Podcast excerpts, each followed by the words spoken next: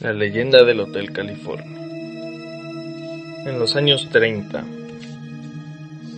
en Todos Santos, México, Baja California, comenzó la historia del Hotel California cuando Antonio Wong adquiere en la ciudad de Guadalajara la nacionalidad mexicana a la edad de 20 años y viene a La Paz para después establecerse definitivamente en Todos Santos abre un negocio de abarrotes conocido como La Popular, en el lugar donde hoy está el Hotel California. A la par, en 1932, en la planta alta del comercio, se abre un sencillo centro de hospedaje al que bautizó como Hotel California.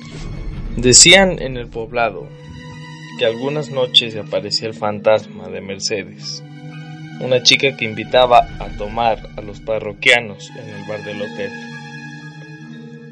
Hacemos de hacer caso a las narraciones de los lugareños, la chica debió invitar una botella de vino al visitante, puesto que éste, al ver que no llegaba, fue a reclamar al encargado el vino prometido, encontrándose con la sorpresa de que no había ninguna chica ni el hotel ofrecía vino a sus huéspedes. El encargado le dijo, no hemos tenido ese espíritu desde 1965.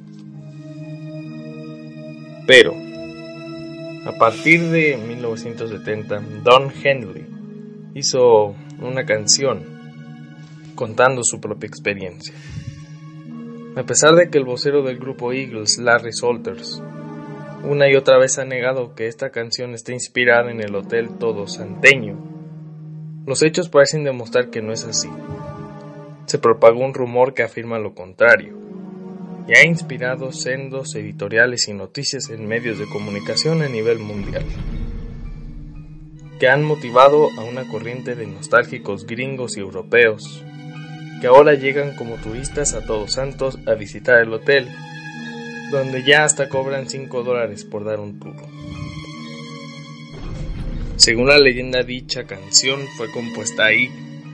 Sin embargo, detrás de ese establecimiento sí hay toda una historia de un hombre emprendedor, el cual pocos conocemos